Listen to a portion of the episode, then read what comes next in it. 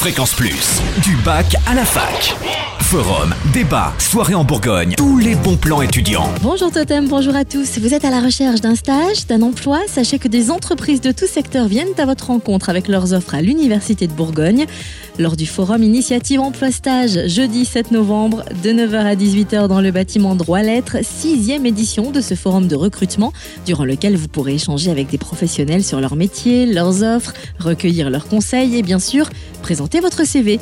Vous pourrez aussi vous familiariser avec les services des partenaires emploi et leurs dispositifs, réaliser votre CV vidéo, participer à l'atelier de l'APEC sur les perspectives d'emploi pour les cadres en Bourgogne de 11h à midi, et puis des simulations d'entretien d'embauche seront proposées également au bâtiment droit lettres de 15h30 à 18h. Les places sont limitées, il faut donc vous inscrire, il en va de même pour l'atelier CV vidéo. Pour vous inscrire et en savoir plus, rendez-vous sur le www.u-bourgogne.fr. Et puis notez dans vos agendas la nuit des étudiants au musée des Beaux-Arts à Dijon.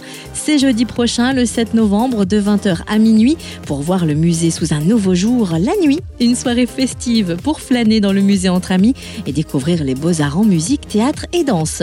Et enfin, futur bachelier intéressé par le commerce et le management, notez cette conférence sur mesure pour vous, les écoles de commerce et de management, un débouché pour les bacheliers, présenté par l'inspecteur d'académie honoraire spécialiste dans le domaine de l'orientation et admission post-bac qui répondra à trois questions que se posent les élèves en classe de terminale, études courtes ou longues, bachelor ou master grande école, études internationales, conférence, conférence pardon, d'orientation à l'ESC Dijon samedi 9 novembre à 10h.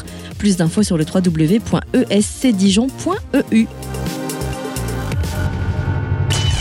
Fréquence Plus en Bourgogne, la radio des bons plans étudiants.